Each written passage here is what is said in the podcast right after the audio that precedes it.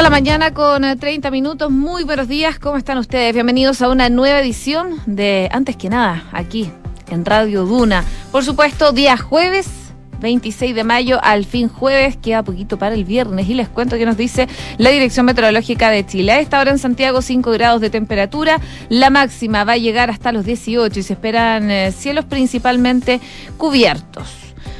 Probablemente los próximos días se va a mantener así la condición y las temperaturas podrían bajar un poquito más ya desde el viernes. Si nos vamos a Viña del Mar y Valparaíso, donde nos pueden escuchar en el 104.1, a esta hora hay 8 grados, hay neblina a esta hora de la mañana y la máxima va a llegar hasta los 16 en Concepción, donde nos pueden sintonizar en el 90.1 hay 3 grados solamente de temperatura. Cielos principalmente cubiertos y la máxima pronosticada para el día de hoy es de 10 grados. Y por último les cuento de Puerto Montt, que a esta hora cielo tienen 0 grados de temperatura y así que hace bastante frío a esta hora de la mañana y la máxima para Puerto Montt y los alrededores va a estar en 10 grados de temperatura solamente, nubosidad parcial durante el día de hoy y no se prevén precipitaciones para los próximos días, según lo que nos dice la Dirección Meteorológica de Chile. Hacemos un resumen de las principales informaciones que están ocurriendo en Chile y el mundo en los titulares.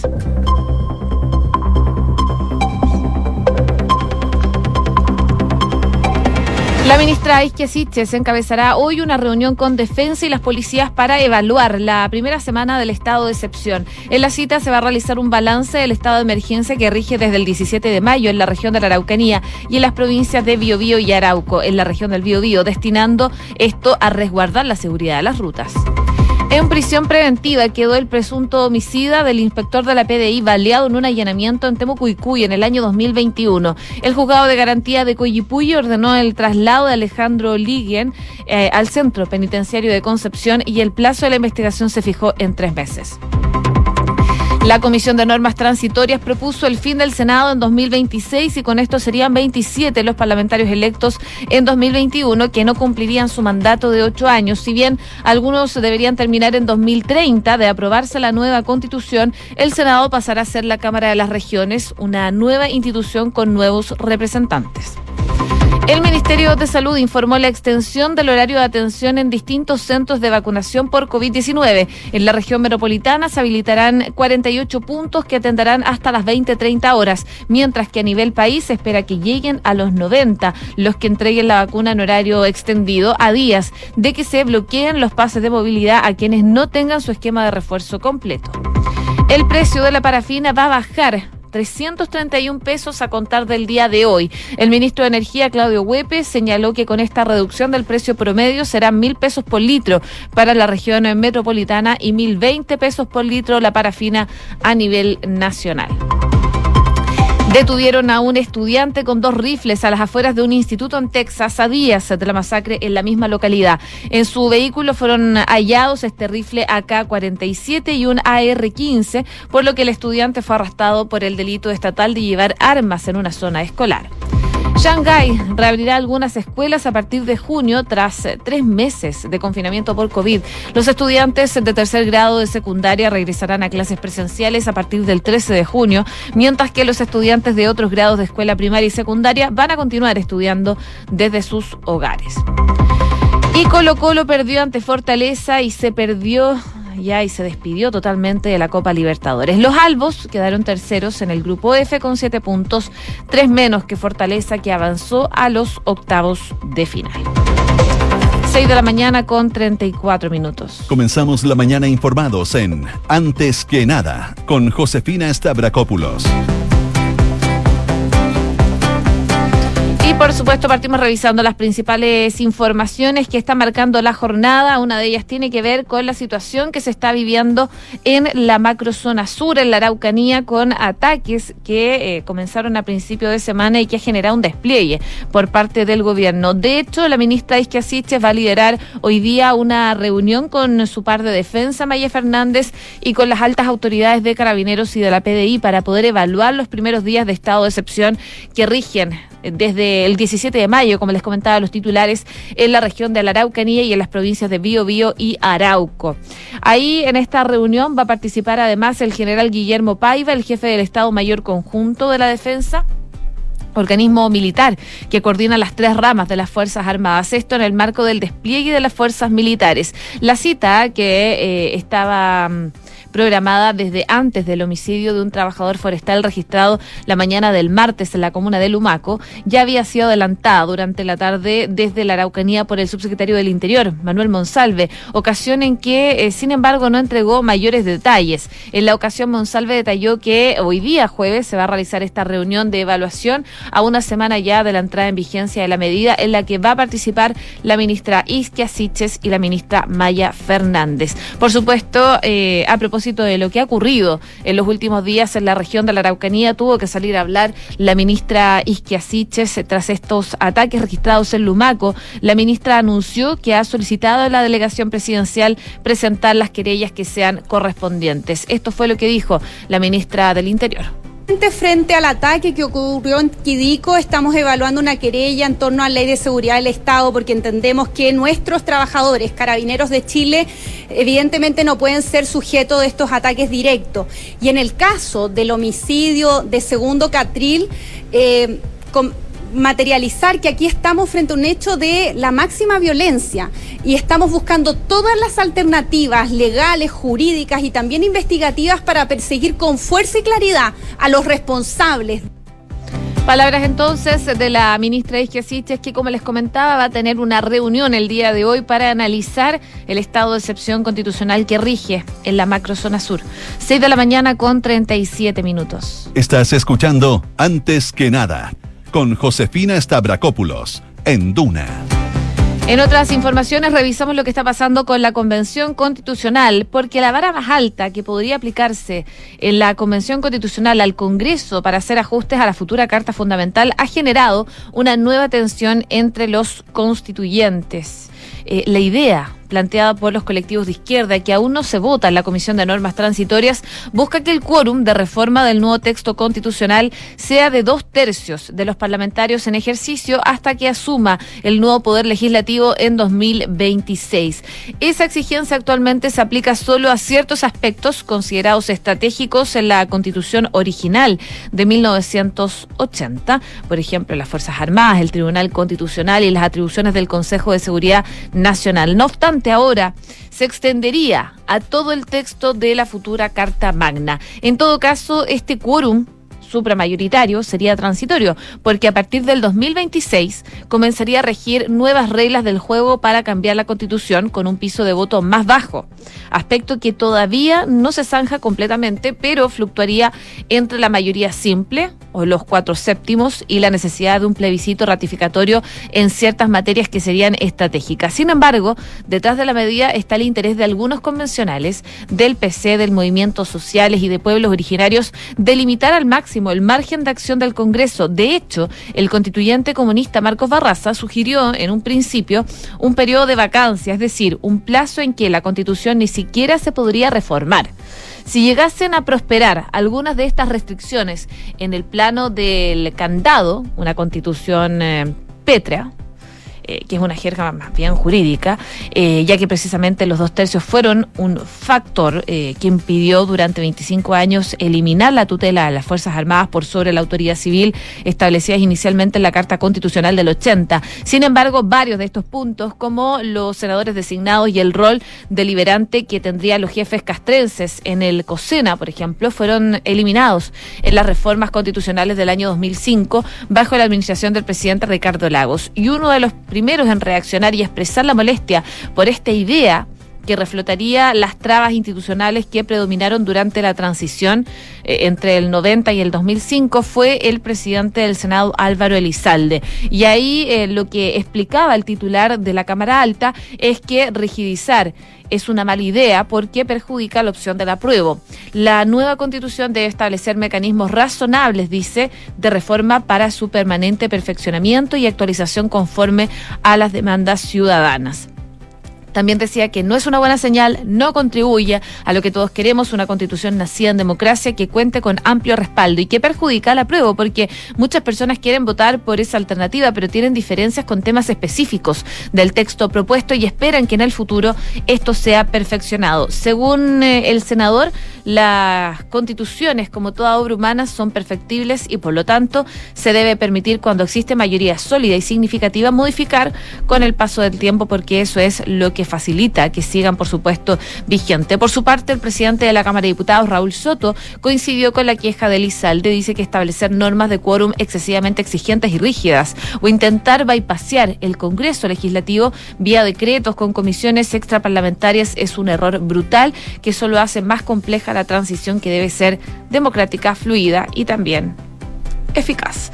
Bueno, parte de las... Eh, posturas que tienen diferentes autoridades respecto a esta posibilidad del quórum de dos tercios que abre un nuevo foco de conflicto entre eh, la constituyente y el Parlamento. Esta propuesta de convencionales para que el presente Congreso solo pueda hacer ajustes a la futura Carta Fundamental con el voto favorable de los dos tercios del actual eh, diputados y senadores fue bastante criticada por el presidente de la Cámara Alta y por el presidente de la Cámara Baja. La jefa de senadores de C, Jimena Rincón, dijo que la convención está excediendo su mandato. 6 de la mañana con 41 minutos. Escuchas antes que nada con Josefina Stavrakopoulos. Duna. Hablemos de la situación eh, sanitaria también, eh, porque eh, desde el Ministerio de Salud informaron que algunos centros de vacunación contra el COVID-19 extenderán su horario de atención a lo largo del país, a días de que el próximo primero de junio entre en vigencia el bloqueo de los pasos de movilidad a quienes, recordemos, no tengan su última dosis de refuerzo tras cumplir seis meses desde que completaron su proceso de vacunación.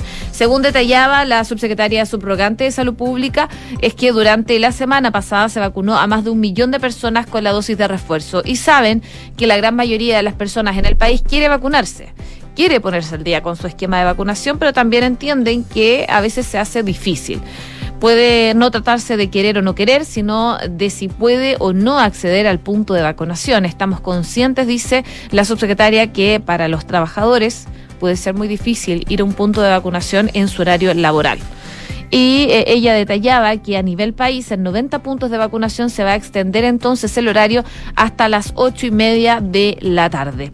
El anuncio que se hizo en el CEFAM de, lo, de Bandera en San Ramón, que es uno de los 48 puntos que se va a habilitar en la región eh, metropolitana con la extensión de horario, eh, preliminarmente se comunicó que la extensión va a regir en dos puntos de la región de Tarapacá, seis puntos de O'Higgins, dos en el Maule, cuatro en Ñuble y cuatro en Biobío, nueve en la Araucanía sin embargo, para conocer el detalle específico se puede visitar la página del Ministerio de Salud y buscar la información exacta de cada punto de vacunación. Eso entonces se hace en la página web del Ministerio de Salud que es de fácil acceso y que se puede revisar a través de redes sociales. Por supuesto, hoy día vamos a estar atentos a las novedades en el ámbito sanitario. Seguimos con números altos de COVID-19, más de 6.000 casos diarios. La positividad sigue sobre 10 a nivel nacional y, por supuesto, eh, los ojos están puestos en cómo se va moviendo esta nueva ola de COVID-19 porque los expertos ya dicen que es una quinta ola de COVID lo que estamos viviendo hoy en día en nuestro país. Así que eh, con esta opción de extender el horario de los vacunatorios eh, se podría generar un mayor proceso de vacunación durante los próximos días y que los rezagados puedan vacunarse próximamente. 6 de la mañana con 44 minutos. Estás en Antes que nada con Josefina Stavrakopoulos. Duna 89.7. Y noticias que están ocurriendo hace algunos minutos atrás. Un artefacto explosivo detonó en las cercanías de un recinto en Gendarmería durante la madrugada de hoy. El hecho ocurrió a eso de las 2 de la madrugada en la calle José Toribio Medina, en la comuna de Santiago, donde se ubica un establecimiento de funcionarios en retiro de esa institución. Según eh, testigos que pudieron eh, ver el hecho, el artefacto que estaba adosado a un extintor fue dejado en una bolsa en el exterior del recinto por dos individuos que se trasladaban en bicicleta. La explosión favorablemente no dejó lesionados ni tampoco provocó daños en la estructura del edificio. Por instrucción del Ministerio Público y la Fiscalía Metropolitana Sur, el Grupo de Operaciones Policiales Especiales del GOPE de Carabineros y el Laboratorio de Criminalística están realizando las para poder aclarar los hechos de lo que ocurrió durante la madrugada en ese mm, recinto ligado a Gendarmería. Y también contarles de buenas noticias porque eh, sabemos que el Congreso aprobó un proyecto de ley que inyecta 40 millones de dólares al Fondo de Estabilización del Petróleo. Y desde hoy día se van a comenzar a ver los efectos. Por eso entonces la parafina desde hoy va a bajar 331 pesos. Eh, el ministro de Energía, Claudio Huepe, afirmaba que hay buenas noticias en el marco de este plan Chile Apoya y entonces dice que a partir de hoy día van a bajar las parafinas en promedio el litro. En la región metropolitana va a estar a mil pesos y la parafina a nivel nacional va a estar a mil veinte pesos. Así, el precio de la parafina tendrá un valor similar al que tenía en febrero pasado y de acuerdo con el secretario de Estado, esta baja del precio se debe principalmente a esta inyección que les comentaba que fue aprobada a principios de mayo por el Parlamento de 40 millones de dólares del Fondo de Estabilización del Precio del Petróleo, una de las medidas contempladas en este plan Chile apoya por parte del gobierno. Otro de los proyectos del gobierno que debe presentar en el corto plazo y que va en la misma línea es reducir los precios, es el del mercado del el gas licuado. Así que vamos a ir viendo cómo se va desarrollando esa situación, pero por lo menos ya esta buena noticia para partir el jueves que bajan las parafines 331 pesos a partir del día de hoy.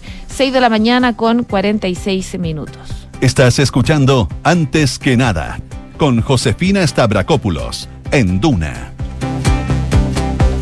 Y por supuesto, muy atentos a lo que va pasando con eh, el caso en Texas, con esta masacre que dejó lamentablemente 19 estudiantes menores de edad muertos y también dos profesoras. Por supuesto, Estados Unidos está de luto a propósito de lo mismo y vamos a ir eh, viendo cómo se va desarrollando esta situación durante las próximas horas. Lo que se conoce hasta el momento es que familiares y amigos de las víctimas están realizando una vigilia mientras se revelan nuevos detalles sobre esta masacre. A dos días ya de este asesinato a 19 niños y dos adultos en la escuela primaria de la localidad de em, la policía reveló nuevos datos sobre el caso. La comunidad se reunió durante la noche en, en honor, digo, a los fallecidos por este ataque Eso en Estados Unidos. En Reino Unido, el informe interno del Partygate, elaborado por la alta funcionaria Sue Gray, publicado íntegramente por primera vez, atribuye la responsabilidad de violación de las reglas de COVID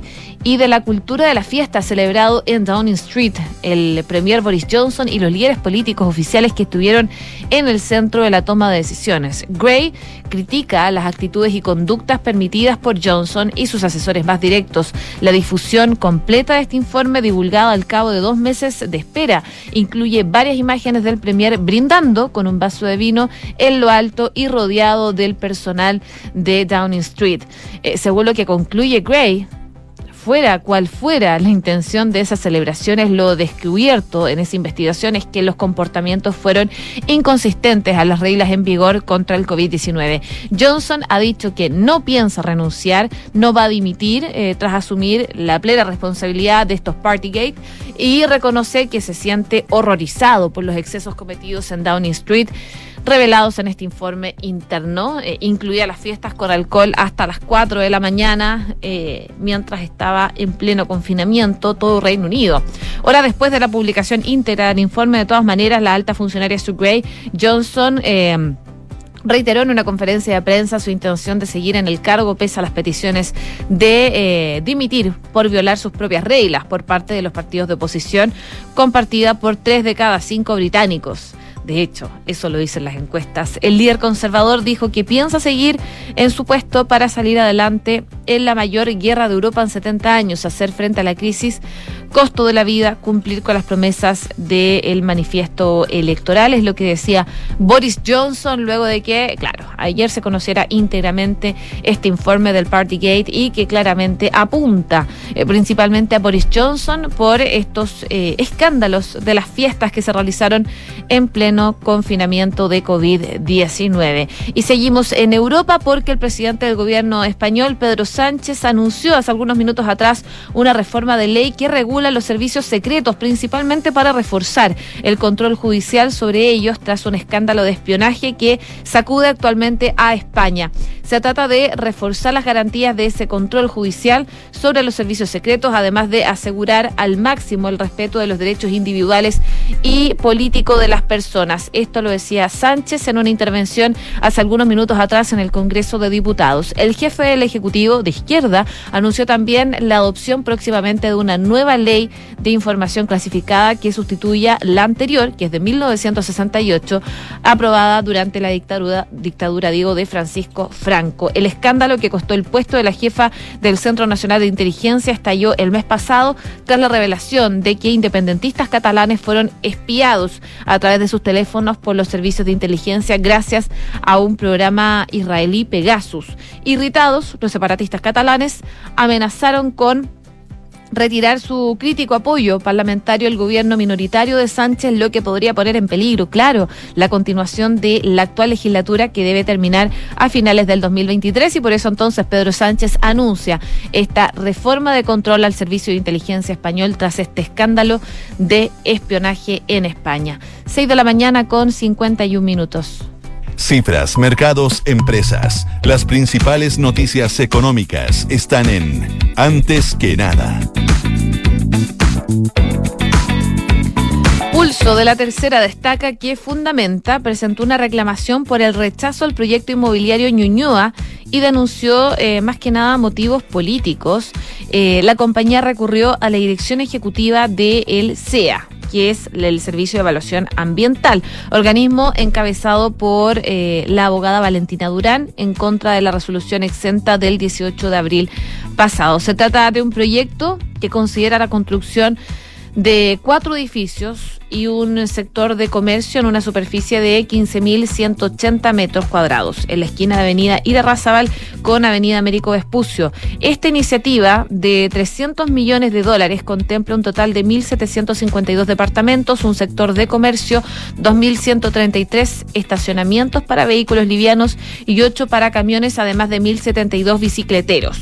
En su presentación, la compañía denunció a la que la cueva en la región metropolitana, institución presidida por la delegada presidencial Constanza Martínez e integrada por nueve seremis, se apartó de manera arbitraria de la recomendación técnica que había entregado previamente el Servicio de Evaluación Ambiental, la que señalaba que la vía debía ser aprobada. El rechazo se fundó en que el titular no acreditó que su proyecto no genera ni presenta los efectos característicos o circunstancias del artículo 11 de la ley que dan origen a la necesidad de elaborar un estudio de impacto ambiental. Y por eso entonces, finalmente, eh, Fundamenta va a presentar esta reclamación por el rechazo del proyecto inmobiliario Ñuñoa por denunciar motivos más que nada políticos. También, en noticias económicas, las sanitarias están advirtiendo que la Convención Constitucional tiene carácter incomerciable del agua que aprobó significa un serio tropiezo en las distintas actividades. En un documento que enviaron a la Comisión de Normas Transitorias señalan que frente a un evento de estrechez en la disponibilidad de agua es habitual que se arrienden derechos, se compre agua a terceros u otras formas de lograr caudales necesarios para mantener la calidad y la continuidad del servicio, lo que podría verse seriamente afectado si se establece el carácter de incomerciabilidad de las autorizaciones. Es lo que dicen entonces desde las eh, sanitarias, que advierten entonces que hay un carácter de incomercialidad que aprobó y que sería un tropiezo para distintas actividades. También hablando de la Convención Constitucional, eh, ya está en la recta final la convención, solo falta que termine su trabajo tres comisiones que siguen funcionando en la Convención Constitucional para que esté lista la arquitectura de la nueva constitución y precisamente esta semana la Comisión de Normas Transitorias va a votar los artículos que llegarán al Pleno, ante lo cual ya se ingresaron indicaciones. Uno de los documentos que, que tiene indicaciones y que se va a votar fue patrocinado por un grupo de 33 convencionales de distintos sectores de izquierda, centro izquierda, entre ellos movimientos sociales, el colectivo del apruebo, Frente Amplio, entre otros, y ahí entre otras materias, hay indicaciones sobre temas de agua y minería. Entre las primeras, una norma que apunta que con la entrada en vigencia a la Constitución, todos los derechos de aprovechamiento de agua otorgados con anterioridad se van a considerar para todos los efectos legales autorizaciones de uso de agua, según lo establecido en esta Constitución. Y además dice que en el plazo de cinco años los titulares de uso deberán concurrir a la Dirección General de Aguas o al organismo sucesor para solicitar la regulación de la autorización de uso según corresponda. Los convencionales están proponiendo que todos los derechos de agua vigentes pasen a ser autorizaciones de uso apenas comienza a operar la nueva constitución. Cinco minutos faltan para las siete de la mañana.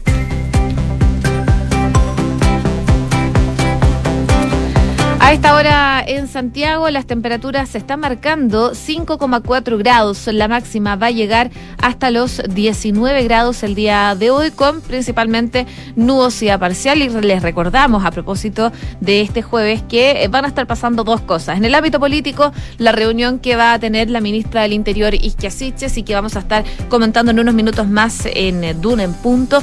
Y también sobre el precio de la parafina.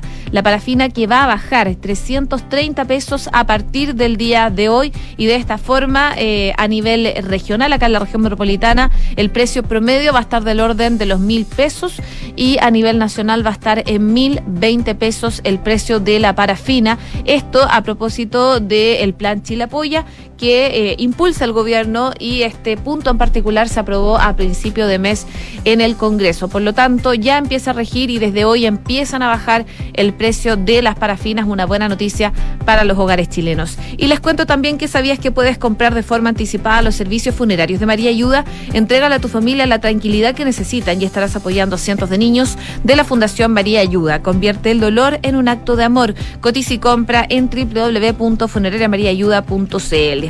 Y en Banco Consorcio, tener una cuenta vista para ahorrar y ganar intereses por tu saldo es posible. Además, podrás tener una tarjeta de débito para tus compras. Solicita hoy la cuenta vista del Banco Consorcio en consorcio.cl.